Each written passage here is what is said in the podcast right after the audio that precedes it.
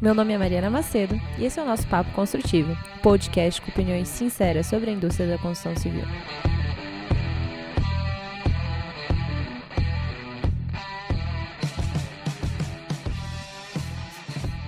E aí, galera, mais um, mais um episódio. Hoje eu tô aqui com o Marcos. O Marcos ele é um super amigo meu. A gente já se conhece aí tem mais de cinco anos. Você, sabe, você sabia disso, Marcos? Eu, eu, imaginava que era bastante tempo, mas aí cinco é, assustei um pouquinho. E o Marcos, ele atualmente ele é doutorando da USP e da Universidade de Windsor. Mais do que tudo isso, é um super nerd das estruturas e mais do que nerd das estruturas, ele é um nerd das estruturas que é apaixonado por inovação. E não é surpresa para ninguém que o Marcos, como amante da inovação e nerd das estruturas, participou do programa do Autodesk como residente. Foi inclusive convidado pelo Marcos Arano para falar no Podpar sobre essa experiência maravilhosa que ele teve. Ele saiu no blog Redshift, é, enfim, então ele é um super nerd consolidado aí, que é aqui do Paraná. Então, com orgulho, apresento a vocês Marcos Silveira. Valeu, Mário, valeu, valeu. Estamos é, falando aqui da, da, do norte do Paraná, os dois, né? Maringá, Londrina. Sempre que você vem para cá, para Maringá, a gente dá um jeito de se encontrar.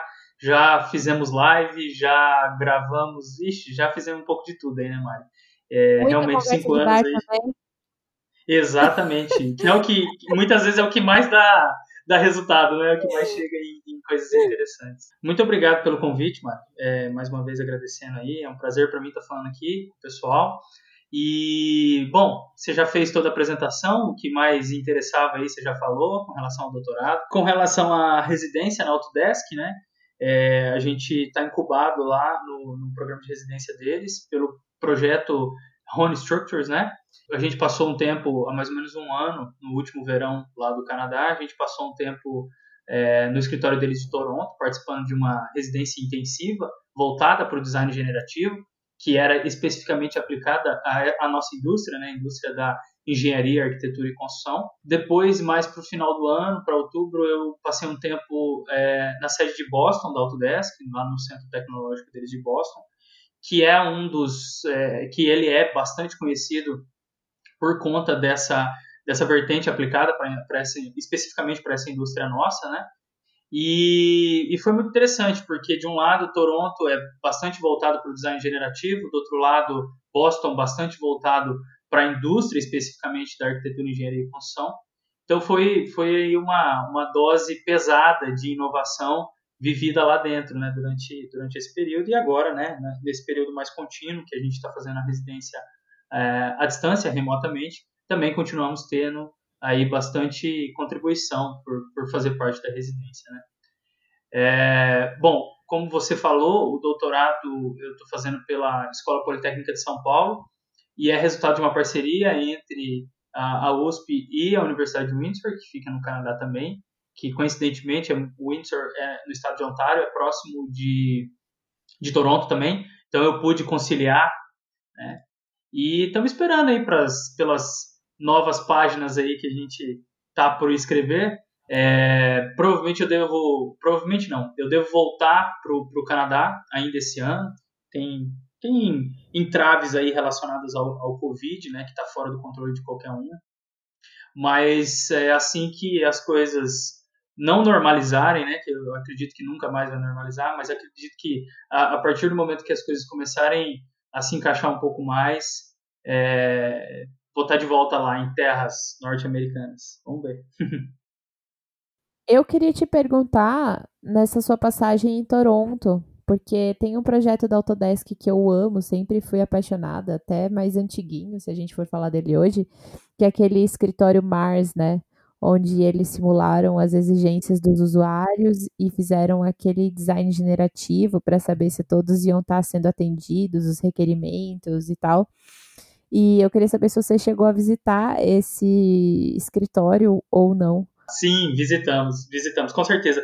Porque o, o, o, o Mars, ele é o nome do edifício que a Autodesk é, fica lá em Toronto, né? É um, é um lugar no, nobríssimo, assim, sabe? É, é na, é na, na interseção da College Avenue com a, com a University Avenue. Então é tipo assim, é um dos lugares ali mais badalados comercialmente de Toronto, né? E esse prédio é um prédio muito interessante, que ele tem uma conexão subterrânea, né, que é característica do Canadá, uma conexão subterrânea com o metrô, com um hospital que tem do lado, com outro prédio que tem do outro lado. Mas enfim, esse projeto que eles até divulgam, né, com o nome Mars, né, que é para deixar claro onde que ele está lá mesmo, né, é, ele foi para um, um, dos pavimentos do, do próprio escritório da Autodesk, né, que fica nesse prédio. Dentro dos tours que a gente fez lá, a gente passou pelo escritório de programação que o pessoal está fazendo o Fusion 360, né, que é hoje é a galinha dos ovos dourados aí da Autodesk. É o que eles estão compilando tudo que tem de mais avançado aí em termos de manufatura aditiva, design generativo e coisas nesse sentido. E uma, uma das partes do tour foi passar pelo escritório que foi que ficou famoso, né? Porque foi utilizado como case de sucesso aí para pela aplicação do design generativo. E foi, de fato, um dos primeiros é, um dos primeiros exemplos assim publicados em artigos, em vídeos, enfim, foi é, é, massivamente divulgado, né? E realmente é muito interessante o espaço lá, é muito bacana você acompanhar, fazer a tour e ver é, é, é, como que as mesas, os mobiliários foram posicionados de forma a otimizar, maximizar né, os benefícios ali dentro do, do, do escritório. Muito massa, muito bacana mesmo. Eu sou total fã de design generativo, né? Então, quando é, eu tive lá, foi realmente uma, uma emoção. E para quem está ouvindo e não sabe o que é design generativo, faz uma definição aí para leigos. Uhul, vamos lá. É, bom, Design generativo, o grande objetivo do design generativo é a otimização, né? E sempre que a gente está falando em otimização, nós estamos falando, nós estamos falando em redução ou maximização de alguma coisa, certo? É, seja redução de custo, seja maximização de benefícios. É, esse é o conceito, vamos dizer assim, simples, de uma otimização simples, quando você está trabalhando com um único é, é, com, com dois únicos objetivos, um que você quer maximizar, o outro que você quer reduzir. Quando você está falando de design generativo, você está falando é, de uma evolução dimensional desse tipo de, de otimização. Então, é, é, é um estudo é, para otimizar baseado em inúmeros parâmetros e em inúmeros objetivos, não só um ou dois objetivos. Né? Então, a grande diferença de você fazer um projeto utilizando um approach convencional de design é que você normalmente chega em uma única solução. Lógico, no começo você tem vários sketches, várias opções, mas chega uma hora que você elenca um daqueles e começa a detalhar ele, né? Seja quando você está fazendo design de uma cadeira, de um produto, de um celular, ou até mesmo aplicado para a nossa indústria, né? Da arquitetura, engenharia e construção.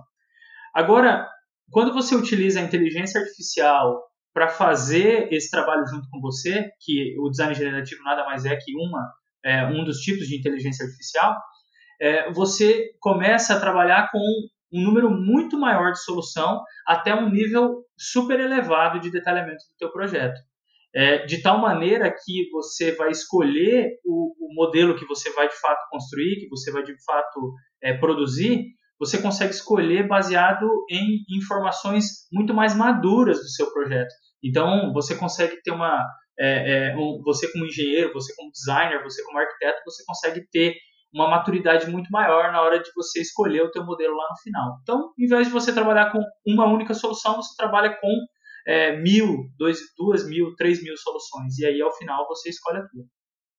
Em outras palavras, então, é um processo onde você vai usar regras ou, enfim, algoritmos para definir vários elementos e não um só, para você fazer a criação de um projeto, né? Daí, com isso, você tem o que a gente fala que é o tal do data-driven design, né? Porque você vai ter vários elementos sendo levados em consideração e você vai tomar sua decisão de um projeto com base em dados, se eles se aquele projeto atende ou não a determinados requerimentos. É isso? Exatamente, exatamente. Tem algumas coisas dentro do projeto que não pode variar, né? Então, essas coisas que não podem variar, como por exemplo, vamos falar da minha área, né, que é mais fácil de eu falar, engenharia de estruturas. O equilíbrio, ele não é uma variável. Você não pode brincar com o equilíbrio. O equilíbrio, ele é uma constrição. Então, de um lado você tem variáveis que são constrições, que elas não podem variar. O equilíbrio é uma delas. Mas vamos pegar variáveis que podem mudar ao longo do, do desenvolvimento do projeto. Como, por exemplo, você está fazendo o dimensionamento, de, você está fazendo um projeto de estruturas de um edifício. Se você vai trabalhar com laje plana, laje treliçada, laje nervurada, laje protendida, viga protendida faixa, todas essas opções que eu estou te falando, elas podem sim variar e atender o, o, principal, a principal constraint, que é o equilíbrio. Então, são essas variáveis que a gente ensina para o computador, que ele pode variar, né? são variáveis que ele pode variar, e, e aí ele, ele traça soluções em cima dessas variáveis e te apresenta ao final as soluções. Então, você, como projetista de estruturas, não precisa estabelecer que você vai utilizar viga protendida ou viga faixa no começo do projeto. Você pode deixar que a máquina te ajude a decidir nessa, nessa situação. Design generativo aplicado a estruturas. Como funciona? Por que funciona? benefícios, desvantagens, de onde surgiu essa ideia maluca sua de pensar nisso? Meu coração chega até a acelerar quando fala isso. Ah, Marcos, o que, que você acha de design generativo e estruturas? É assim, a intersecção das coisas que eu, que eu tenho aí estudado muito nos últimos tempos, né? Bom, vamos lá. O design generativo, ele tem o objetivo de otimizar, de buscar a solução ótima. E muitas vezes a solução ótima, ela não pode ser atingida pelo, pela intuição do ser humano, simplesmente, né? Você coloca os dados para te ajudar nessa decisão. Beleza. Isso nós estamos falando genericamente aplicado para qualquer tipo de design que você estiver é, falando. Por outro lado, a engenharia de estruturas né, é algo muito matemático, é muito quantitável, é, mu é muito calculável. Quando você vai falar se uma estrutura é boa, é, você vai falar se ela atende aos requisitos de segurança, como resistência, equilíbrio, deformações, e também se ela, é, se ela tem, é, se ela é econômica, né? se ela é de fato eficiente. Então, quantidade de material, que é algo muito fácil de quantitar, certo? Então, você quer maximizar, vamos dizer assim, dois objetivos, rapidamente. De um lado, você quer maximizar, é, você quer maximizar o desempenho e você quer minimizar o, o consumo de material, né? Vamos pensar assim, uma situação mais trivial de design de estruturas. Então, quando você junta essas duas coisas, de um lado você tem algo super matemático, super quantitável, e de outro lado você tem o computador te ajudando a decidir. E assim, matemática para o computador é o melhor alimento que ele pode ter, né? Então, tem tudo a ver quando você vai falar de design generativo, você é, falar de design generativo aplicado em engenharia de estruturas. Porque é tudo muito quantitável, é tudo muito mensurável, é tudo muito fácil de se medir. E assim, da onde que surgiu a ideia de juntar essas coisas, né? É, acho que tem muito a ver também com as experiências profissionais que eu vivi, né? Eu me dividi ao longo desses quase 10 anos aí de formado, eu sempre estive me dividindo entre academia e mercado, academia e mercado. Então, durante o mestrado, estava é, me especializando, estudando, fazendo, escrevendo artigos e indo mais para o lado acadêmico, só que também estava é, trabalhando no mercado, né? Na época, aí com a Bravo é, Engenharia, né? E o que ocorre é que, de um lado, eu estava trabalhando com projetos de estruturas, com construções, né, coisas desse sentido, e de outro lado, eu estava trabalhando com, com, no ponto de vista acadêmico. E sempre uma coisa que me incomodou é que a gente tinha que escolher uma das coisas. Ah, Marcos, você não pode ser engenheiro e professor. Você tem que escolher uma coisa. Ou você é professor ou você é engenheiro. A, a profissão de professor exige muito, o pesquisador exige muito e tal. Só que eu sempre achei, assim, é, uma crítica pessoal minha, muito vazio você não ter experiência de mercado e ir entrar lá na universidade e ensinar engenharia que é uma ciência extremamente aplicado, aplicável ao mercado. Né? É, não, não, é igual a física, que a gente está estudando o, o, estado da arte das coisas, a gente está estudando aplicar as coisas na engenharia. Né? Pois bem, e eu acho que essas duas coisas acabaram me fazendo olhar para juntar as coisas, né? Porque de um lado eu estava trabalhando com BIM e já olhando essas coisas de design generativo, do outro lado estruturas, e uma hora eu olhei e falei assim, não, essas duas coisas têm tudo a ver. E eu percebi que, por conta dessa necessidade de combinar esses dois conhecimentos, não se tinha muita coisa até então publicada, não, até hoje, né? Não se tem muita coisa publicada, não é um, um, um, um, assunto assim extremamente explorado, né? E quando não é extremamente explorado, é algo interessante para você explorar. E isso foi uma coisa que me chamou a atenção. E eu percebi que a gente estava é, juntando algo diferente mais fortemente durante esse período da residência intensiva lá em Toronto, porque é, é, era um evento, né? Foi um evento que durou duas semanas. Então, foram vários times participar desse evento. E um deles era o nosso, o time do Rony Structures, né? Mas existiam outros times, e a maior parte dos times estavam focados no urbanismo utilizando o design generativo, a aplicação do design generativo para landscape, para projeto de praças, para projeto urbano e até mesmo para projeto de edificação no ponto de vista arquitetônico. E assim, você imagina que esse pessoal precisa, antes deles programarem, antes deles ensinarem o computador a, a medir a, a, a, eficiência das coisas que eles estão propondo, para daí você conseguir quantitar e escolher os seus modelos, antes deles ensinarem o computador a fazer isso, eles precisam aprender a fazer isso. Porque a arquitetura não é algo quantitável de cara. Você não fala assim, ah, essa arquitetura aqui ela é nota 95, essa aqui é nota 93. Então, eles, precisar, eles precisam passar muito tempo é, entendendo o que é bom para transformar aquilo em número, transformou aquilo numa função matemática para daí sim implementar. Então entenda que esse percurso de transformar é, em matemática, a gente não precisa correr tão, lógico, sempre tem que evoluir, obviamente, mas já existe muita coisa pronta. Usar elementos finitos, por exemplo, para medir a deformação de uma estrutura e usar a deformação dela como critério de design, usar a quantidade de aço que está dentro do teu modelo, usar um parâmetro, isso tudo é muito mais simples na engenharia de estruturas, né? Então, assim, eu digo que para a gente é até mais fácil que a gente acaba cortando esse caminho. Essa matemática, a gente tem ela pronta e a gente só precisa, de fato, é, implementar é, esses, esses modelos matemáticos e ir testando é, o que fica mais interessante. Achei isso bem interessante, porque a gente começa a ter uma perspectiva de aplicação já. E eu acho também muito legal você definir agora o que, que é essa questão aí de elementos finitos, porque tenho certeza que tem gente que ficou boiando aqui. Ah, legal. Bom, é, basicamente, é, quando a gente está falando de engenharia de estruturas especificamente, nós estamos falando, nós estamos falando de cálculos, né? Na maior parte das vezes a gente está calculando equilíbrio, a gente está verificando através de, de matemática. E existem alguns fenômenos matemáticos que é muito difícil você explicar por uma, um equacionamento simples, né? Então, você muitas vezes precisa de soluções por tentativas. Ao invés de você ir lá e fazer uma solução só, você precisa fazer uma solução por tentativas. Essa solução por tentativas é nada mais, o, o método de elementos finitos nada mais é que uma dessas soluções por tentativas.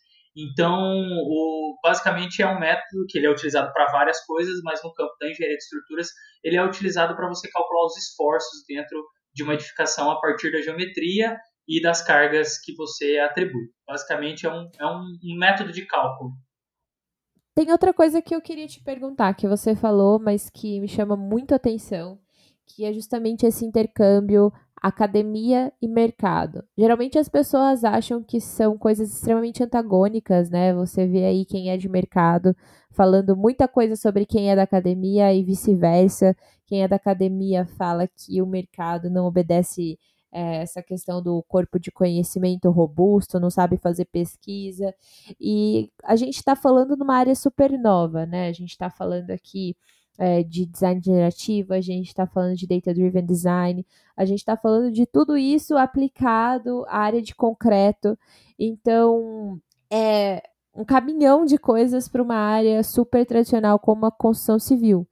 E o que me chama a atenção é que você está levando as duas frentes hoje, né, Marcos? Você está agora no seu doutorado e, ao mesmo tempo, você também tem toda essa pegada de mercado, né? O que, que você enxerga da, das maiores dificuldades em cada um? Legal, isso é um tema interessante. A gente deu uma pivotada legal aqui, o que era esperado, né, Mari? Só não era esperado para onde a gente ia, mas que ia pivotar a gente ia, né? Bom, vamos lá.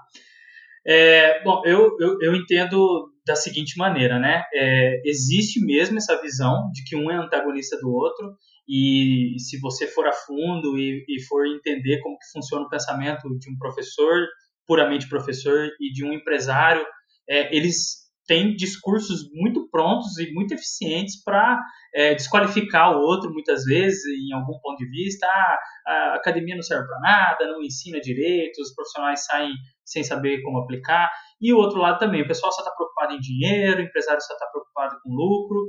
E, e, o que eu vejo que é o seguinte, no, no, meu entendimento, não existe uma coisa sem a outra, é algo assim extremamente complexo, né? Complexo eu digo no ponto de vista de estarem conectados, né? E é, eu sempre tive essa crítica pessoal comigo, né? E em resposta a essa crítica eu sempre procurei é, levar essas duas coisas em, em paralelo, né?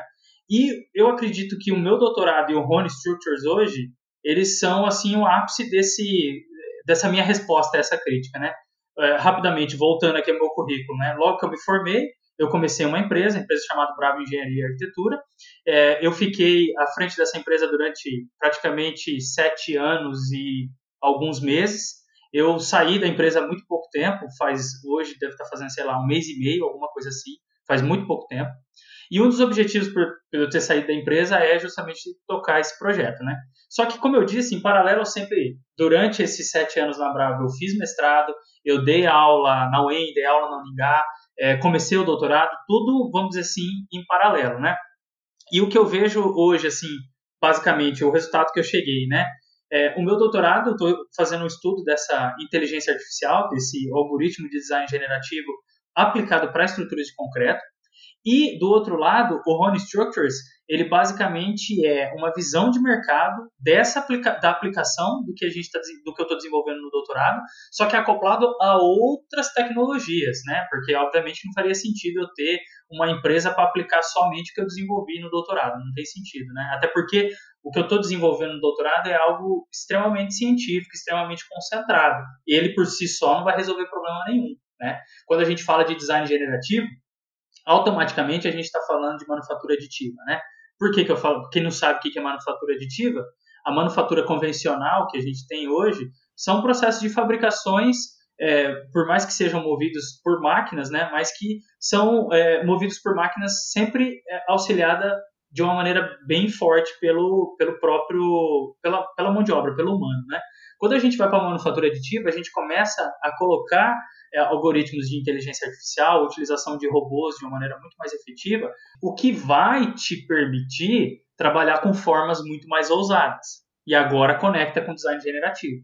Quando você está falando de design generativo, muito provavelmente você vai gerar formas que não são usuais, né? Obviamente, você está buscando a inteligência artificial exatamente para te dar resultados não usuais, então, obviamente que é, é para esse caminho que a gente está indo. E resultados não usuais, muitas vezes, teriam, é, seriam difíceis de ser executados na manufatura convencional. Então, é, você pegar uma manufatura aditiva, uma manufatura mais evoluída e associar com design generativo, aí sim você vai estar tá explorando a potencialidade dos dois no seu máximo, né?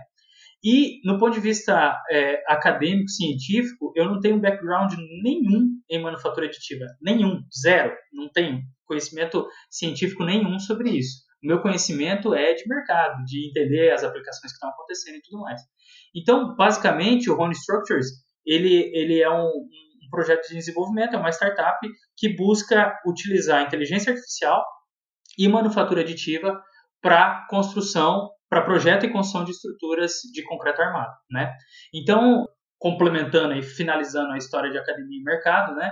Como esse, isso foi sempre algo que me incomodou, é, essa é a minha resposta que eu estou dando para esse incômodo, né?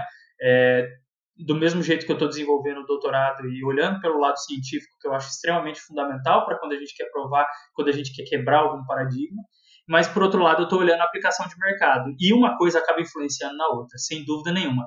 Às vezes eu vou me deparar com problemas no Rony Structures que eu vou acabar é, resolvendo de alguma maneira dentro do doutorado e vice-versa, né? Então, é, é, não sei se eu consegui de fato responder a tua pergunta, mas essa é a minha visão aí dessa dualidade academia e mercado. Não, e é muito legal você comentar isso, porque mostra que, na verdade, um aumenta o número de oportunidades para o outro é, você trabalhar com academia associado ao mercado, você consegue ter abordagens múltiplas, né? Então, uma coisa que é um desafio passa a ser uma oportunidade cada vez maior dos dois lados. porque a partir do momento que você encontra uma solução, você pode explorar no outro e vice-versa. Então é um ciclo retroalimentativo perfeito. E eu acho isso muito bacana. Apesar de não ter nenhum mestrado.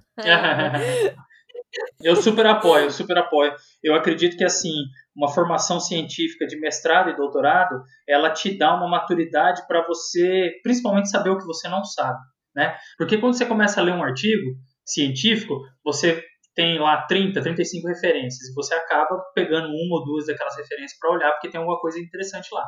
E aí você vai, você vai, você vai, você vai e chega um momento que você fala assim, cara, eu não tenho vida o suficiente para poder saber uns 10% desse assunto que eu acho que eu sei muito. Sabe o assunto que você sabe muito, muito, muito? Pega aquele que você sabe mais.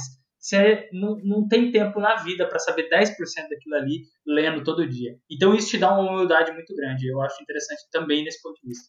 Eu acho muito legal porque eu, assim, eu sempre fui autodidata nesse sentido, e é uma dica que eu acho bacana dar para todo mundo, que é assim, seja livro que você esteja lendo, ou vídeo no YouTube que você esteja assistindo, é muito interessante você buscar as fontes, né?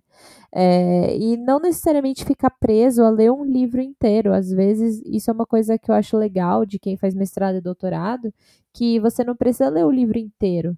Pega o que te interessa e descarta o resto. Você não precisa ler tudo, você não precisa ficar do começo ao fim, né?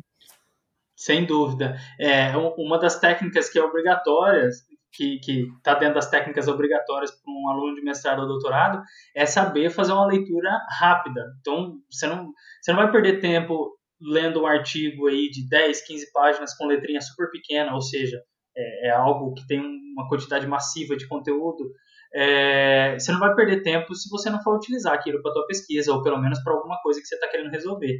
Então, aquela técnica, né? Olha o, o, resumo, olha a conclusão. Se depois do resumo, dependendo você para no resumo, dependendo você para na conclusão e dependendo você lê o artigo inteiro. Então, são essas essas técnicas aí que acabam ajudando e realmente é, é muito comum de você é, usar um livro de referência e não ter lido ele inteiro, porque você vai ler aí 200, 300 bibliografias durante um, um trabalho de pós-graduação? Eu sempre faço essa pergunta e para você eu não podia deixar de fazer. lá vem, lá vem. É, lógico que vem. Quais são três desafios que você enxerga na indústria da construção civil?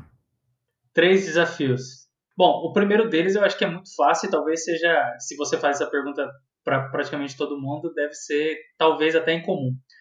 É, a indústria extremamente resistente à inovação. Tem várias maneiras da gente falar isso, tá? Eu escolhi essa maneira de falar, extremamente resistente à inovação. A gente passa é, a grande maior parte da nossa vida como ser humano moderno dentro de uma construção, seja ela escritório, seja ela casa, seja ela, é, enfim, as infinidades 90% de... 90% do tempo nós passamos dentro do ambiente construído. Perfeito, exatamente. Isso naturalmente causa é, uma resistência muito grande em inovar naquilo que te provê tanta segurança, naquilo que te provê tanta. É, é, que você passa tanto tempo dentro. Né? Então eu acredito que é natural que, que, que seja assim. Eu não vejo assim uma maneira, é, sei lá, olhando até no futuro a longo prazo, uma maneira da gente passar outras indústrias do ponto de vista de ser mais é, apto a mudanças, à inovação eu por isso que eu enxergo isso como um grande desafio. Não é um problema, não é mesmo, porque do mesmo jeito que é, é uma resistência para mim, é uma resistência para os outros também. Então, obviamente que dentro disso tudo a gente acaba criando oportunidades, né? Mas sim, esse é, no meu entendimento, um dos grandes desafios. Indiscutível. Indiscutível. Até teve um episódio com o Fábio, Gomes, para quem está ouvindo, vai nesse episódio depois, é, onde ele fez a tese de mestrado dele falando justamente sobre essa dificuldade do setor da construção em inovar.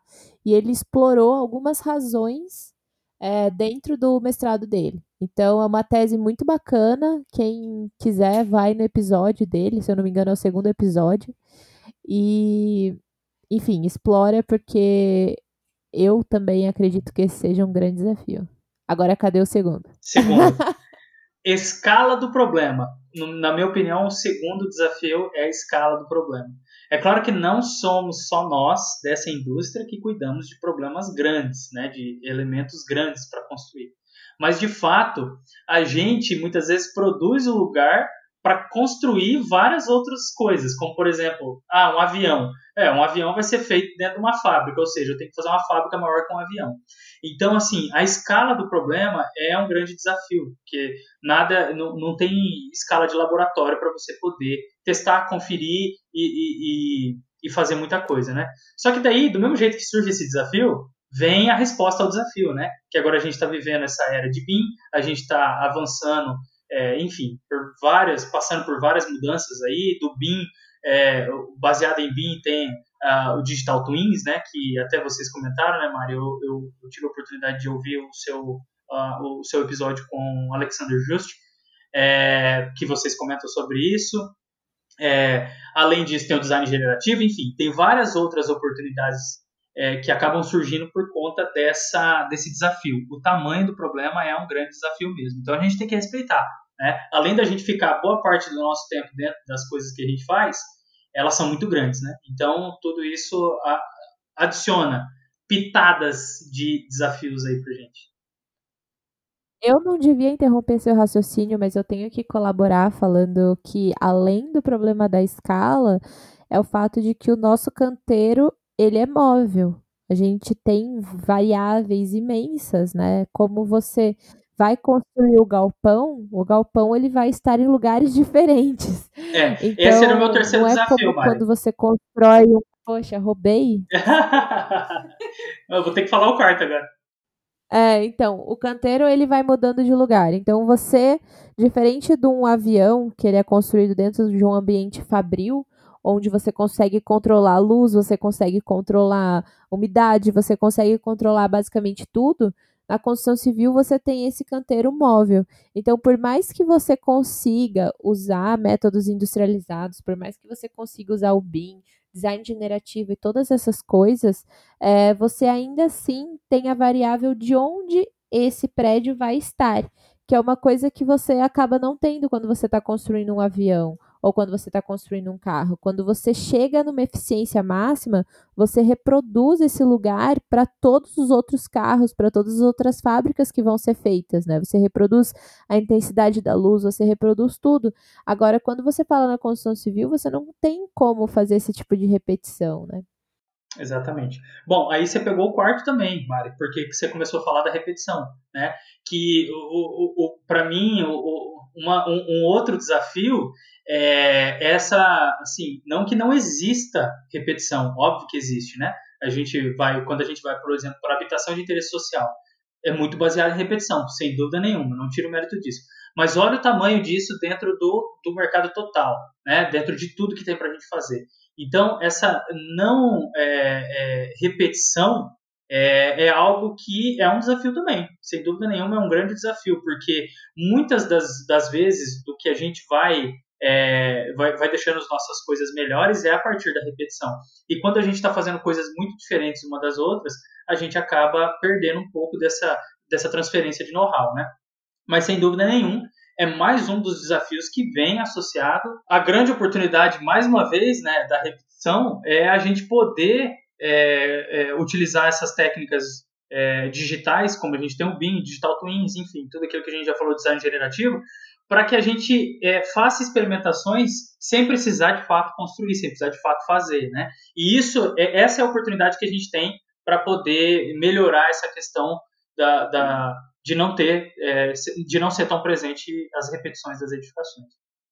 Tem uma coisa que eu sempre falo e que agora eu acredito que cabe repetir, que é Build It Twice, Build It Right. Que é exatamente o que a gente tem com as tecnologias digitais de projeto, que é o quê? Construa certo, construa duas vezes. Uma vez no mundo real e outra vez no digital. Ou melhor, uma vez no digital e outra no mundo real. Porque quando você simula você consegue fazer certo, né? Se você nunca fez antes, você não tem como acertar na primeira vez. É quase impossível você acertar na primeira vez que você faz alguma coisa. E é o que a gente tem tentado fazer na construção há milênios, né? Exato. E agora chegou o nosso momento de viver isso, né? É, com BIM, Digital Twins, Generative Design, e coisas nesse sentido. E a gente falou um monte de palavrão aí, né? BIM, Digital Twins, Data Driven Design, Design generativo. E eu queria te perguntar, de todas essas inovações que a gente vê por aí, todas essas tecnologias, o que, que você acredita que as pessoas deveriam prestar atenção? Talvez a minha resposta vai ser um pouco óbvia, né? Mas é dentro o, tudo um pouco disso que a gente está falando faz parte de inteligência artificial, né? É claro que a gente não pode reduzir inteligência artificial a isso. Inteligência artificial é algo muito maior, né? Mas eu, eu vejo que assim é, é algo que realmente venha, é, que está chegando, né? Que, que vem se desenvolvendo para mudar as nossas experiências como seres humanos mesmo, né? Em todos os campos. Então, desde agricultura até chegando aqui na engenharia civil, passando por alimentação, passando por tudo isso, é, com certeza a inteligência artificial vem para mudar muita coisa na nossa vida. Então, é, você que está ouvindo aí, que de repente é de outra área, falou assim, putz, eu achei que a inteligência artificial nunca ia chegar para mim no direito, né? Rapaz, já chegou. Você não sabe, mas já chegou. Então, é, eu, eu recomendo aí para todo mundo que está é, no começo da carreira, olhar muito seriamente para a inteligência artificial aplicada nos problemas que você gosta. Com certeza vai ter uma aplicação para isso. Eu acho que até quem está num nível mais maduro de carreira vale a pena olhar, porque as coisas estão evoluindo muito rápido. Eu estava, eu estava vendo essa semana é, o John Rogan com o Elon Musk, eles estavam conversando, uhum. falando sobre o, Neuro, o Neurolink do Elon Musk. Para quem não conhece o Neurolink, basicamente a ideia dele é melhorar o cérebro humano e, enfim, dizem até que a ideia do Neurolink é você conseguir controlar tudo com o seu cérebro. E nesse episódio, uma coisa muito legal que ele falou com o John Rogan é que a gente não vai mais falar daqui cinco anos. é uma previsão meio maluca, assim, mas. Ah, Combina com ele, né? É, sim, mas uma coisa que ele falou que é muito legal é que, assim, o problema que a gente tem é que a fala é o quê? Você comprime uma série de pensamentos que você tem na sua cabeça, uma série de pensamentos que vêm das suas vivências, você comprime, você condensa tudo isso em uma fala. E é muito difícil, às vezes, você condensar tudo que você viveu, tudo que você pensa numa fala, para outra pessoa ouvir, interpretar e tentar entender o que você quis dizer. Exato. Então, é, o que ele quis dizer é que hoje a gente tem um problema sério de fluxo de dados. Os nossos fluxos de dados entre humanos é muito ruim. E quando a gente fala nisso na construção civil, também é verdade, né? A gente tem. Porque o projeto é o quê? O projeto é essencialmente condensar o seu processo de decisão e tentar comunicar em forma de desenhos. É muito legal isso que, que ele falou e pensar que ele fez a previsão de que daqui cinco anos a gente não vai estar tá mais falando. Porque se daqui cinco anos a gente não vai estar tá mais falando, lógico que eu não concordo com isso, mas se a gente pegar esse vislumbre que ele tem para a humanidade e a gente pensar somente na inteligência artificial aplicada à construção civil, o tempo para a gente ver essa aplicação é muito menor, né? Porque a gente não está falando uma coisa tão contundente, contundente quanto a fala. A gente está falando é, de otimização de processo, né, Marcos? Então eu acho que no universo aí de dois anos a gente vai ver muita coisa mudando. Perfeito, concordo, concordo, 100%. Eu acho legal a gente pensar nisso, é, na evolução rápida, sabe? Porque quando falava em design generativo antes, lá atrás, em 2016, é que a gente ia começar a ver isso sendo aplicado de maneira mais escalável é, dali 20, dali 10 anos. E esse ano, no Revit 2021, você já vê algumas aplicações de design generativo sendo liberadas. É, hoje você já vê o BIM como output. Então é muito absurdo assim, você vê que as suas próprias previsões estavam erradas, sabe? Tá vivendo para ver que elas estavam erradas. Sensacional. Então... Muito bom isso, né? Muito bom. E daí ver você lá na Autodesk participando desse programa é, é muito mais louco para mim, porque é o Marcos, ali de Maringá, e ele tá fazendo um algoritmo de design generativo para estruturas de concreto, sabe? Então você vai vendo que isso vai se tornando parte da sua rede de maneira direta, pessoas que estão desenvolvendo isso. Então, não, é, é, sensacional poder fazer parte disso, né? Que há pouco tempo atrás a gente estava olhando mais como é, como viewer mesmo, né? Como visualizador, e hoje a gente fazendo parte disso, né? Até quando você falou aí do, do é, do Revit, era um ponto que eu ia falar, né? Que realmente é, um, um dos objetivos dessa experiência é, com o design generativo, com a residência intensiva que a gente participou, era justamente pegar o que era de, os técnicos da Autodesk que estavam ali, né? Pegar o que é de mais interessante, é, o que estava sendo mais utilizado ali entre nós, para colocar e fazer um release dentro, dentro do Revit. Né? Então, um dos objetivos daquilo ali era também fazer uma experimentação nesse sentido. E hoje você olhar que esse release você olhar e falar assim, puta, eu fiz parte disso, né? Tô até lá no vídeo, né? Se você olhar o vídeo do lançamento do Revit, aparece a gente lá dentro do, do escritório da Autodesk, mostrando os nossos algoritmos e tal, e desenvolvendo as coisas.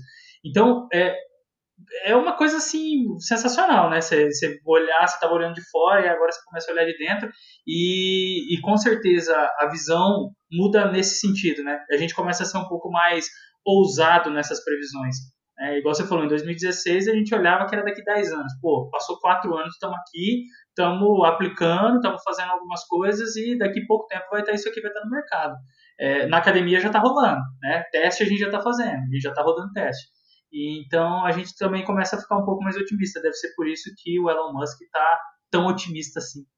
Depois que ele lançou o foguete, né, meu? Quem que, quem que aguenta o cara agora?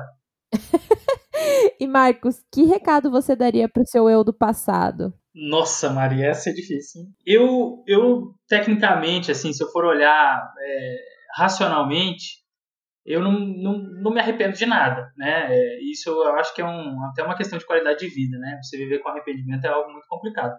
É, eu, particularmente, não me arrependo de nada. Só que, claro, né? Hoje, algumas dores que eu passei, elas passaram, né? Então, obviamente que é muito mais fácil eu falar agora, ah, não me arrependo de nada, né? Mas o que, o que eu, o Marcos de hoje falaria para o Marcos de 10 anos atrás é focar na intuição. Foca na tua intuição. A tua intuição é, é algo assim que é, eu vejo que assim tem uma maneira de você aprender as coisas, tem uma maneira de você entender a natureza das coisas, né? É você estudando e ouvindo alguém te contar aquilo ali, né? Ó, quando você for fazer um cálculo, você faz assim, depois você faz assim, depois você faz assim. E essa pessoa normalmente tem uma maneira de provar que aquilo que ela está falando está dando certo, porque ela viveu aqui. Essa é uma maneira que a gente, como ser humano, criou de se comunicar, de evoluir, de, é, de transpassar os nossos conhecimentos. Super interessante, super bacana. Mas o que acontece? Existe uma coisa chamada intuição que ela não tem racionalidade, ela não explica racionalmente as coisas, ela não é 2 mais 2 é 4. É uma coisa que fala assim, cara, será que 2 mais 2 não é 4,5? Será que não é alguma coisa um pouco diferente daquilo? Né? E aí você. É, acho que esse exemplo do 2 mais 2 é 4,5 não ficou bom. Mas você olhar e, e, ver uma coisa com a tua intuição e você já imaginar o output que você quer produzir ou que vai produzir aquilo que você vai fazer, isso tem muito valor e é muito difícil muitas vezes a gente escutar a nossa intuição, porque a gente está sempre é, ouvindo um monte de gente, um monte de gente dando palpite na nossa vida, um monte de cliente, um, um monte de informação, uma, uma infinidade de informação influenciando na nossa vida. E a gente silenciar todas essas informações e olhar é, é, para a intuição é um desafio muito grande. Não é uma coisa besta assim, ah, olha mais para a tua intuição. Não, é algo difícil, é realmente muito difícil. Mas vale muito a pena, porque esse caminho que alguém te explica alguma coisa, você pode, é, não que você vá cortar ele, mas que quando você olha a tua intuição e você vê o final, você cria internamente uma motivação muito maior para passar por aquele porquê, por aquele caminho. Então você está olhando muitas vezes e fala assim, meu, minha intuição me fala que daqui 10 anos isso aqui vai estar tá bombando, isso aqui que vai estar tá acontecendo, inteligência artificial, design generativo. Então, quando você olha, essa, quando você dá ouvido para essa intuição tua, você vai construir essa realidade, né? Então, é uma mistura de olhar para aquilo que você quer fazer e, e, e fazer, ou simplesmente, como o Steve Jobs falava, né? Vamos transformar as coisas do jeito que a gente quer que elas sejam, né? Do, do jeito que a gente quer que elas sejam. Então, intuição, esse é o ponto. É, e é isso que você falou, a gente tem intuição técnica, né? Então, a, às vezes a gente não consegue articular o conhecimento de maneira racional, mas isso não significa que ele não esteja na nossa cabeça. Constantemente a gente está absorvendo informação. Só que nem sempre a gente consegue fazer os links, né? E às vezes a intuição é um conhecimento que já está dentro da gente, a gente só não conseguiu fazer uma, uma correlação racional. Mas é aquele gut feeling, né? Aquela coisa, aquele, aquela coisa que você sente na sua barriga, assim, sabe? Tipo, ah, eu tenho que fazer isso. Exatamente. Dá ouvido para a intuição. Não deixa ela, não, não deixa ela é, falando sozinha, não. Dá ouvido para ela, porque realmente dá muito resultado. Marcos, eu quero te agradecer por ter topado participar desse episódio. É, o tempo parece que sempre é muito curto com você, sempre passa voando. Eu lembro até hoje da nossa primeira live que voou assim. Exatamente. e hoje não foi diferente. Então, queria te agradecer, pedir para o pessoal aí sigam o Marcos no LinkedIn, o Marcos no Instagram e acompanhe o trajeto dele, porque realmente as coisas que o Marcos está fazendo agora são sensacionais. Se vocês quiserem saber mais sobre a Hone Structures, é H-O-N-E, e vocês podem falar diretamente com o Marcos no LinkedIn, no Instagram, e muito em breve a gente vai, vai criar uma, uma página específica do Rony, agora que está tomando um pouco mais de, de, de tamanho, né, de importância, a gente precisa é, colocar isso em algum lugar. Mas... Você pode dar algum spoiler sobre o Rony aí, planos para o futuro? Hum, sim, sem dúvida. A gente, nesse momento agora, nesse exato momento de pandemia, a gente está trabalhando na elaboração de um consórcio um consórcio que vai envolver várias empresas, né, de várias áreas, de várias áreas, né, já que a gente está falando de aplicação de manufatura aditiva, de construção, a gente está falando de design generativo, a gente vai precisar de software, de robô, de empresa de construção, de espaço para construir as coisas, mas a gente está desenvolvendo um consórcio para fazer um showcase, um showcase que vai é, mostrar toda a potencialidade que tem quando você coloca inteligência artificial por trás é, de estruturas de concreto armado e protegido. Então, muito em breve aí a gente vem a divulgar um pouco mais expressivamente o que, que está acontecendo. É claro que agora a gente está tendo que trabalhar muito mais no ponto de vista de planejamento, de é, coisas é, que dê, que dê para fazer via home office, né? Mas, como eu disse no começo, até o final do ano eu devo estar de volta no Canadá, é, ficar entre Canadá e Estados Unidos, e, e aí a coisa vai começar a pegar fogo. Então, para quem gostou aí do papo, quem está interessado, Segue lá, Instagram, LinkedIn, Facebook quase não uso, mas legal também. E que provavelmente vamos estar tá divulgando aí muita, muita informação legal. Agora sim, muito obrigada, Marcos. e a, eu, você vai ter que voltar mais vezes, porque a gente tem muito mais coisa para falar. Eu concordo. Eu, eu, tem algumas coisas que a gente vai falando que tem que se segurar, né, para não falar muito. então até a próxima. Fechou, Mari. Valeu, muito obrigado. Um abração. Ei, e se você ficou até aqui, não esqueça, siga Papo Construtivo no Spotify. E se você puder, compartilhe com seus amigos esse episódio na sua rede, ou no Instagram, ou no LinkedIn. É muito importante para aumentar o diálogo no setor. Além disso, se você tem interesse em qualquer coisa que foi falada aqui, no site papoconstrutivo.com estão disponíveis todos os links e todos os outros episódios também, tá bom? É isso. Até semana que vem.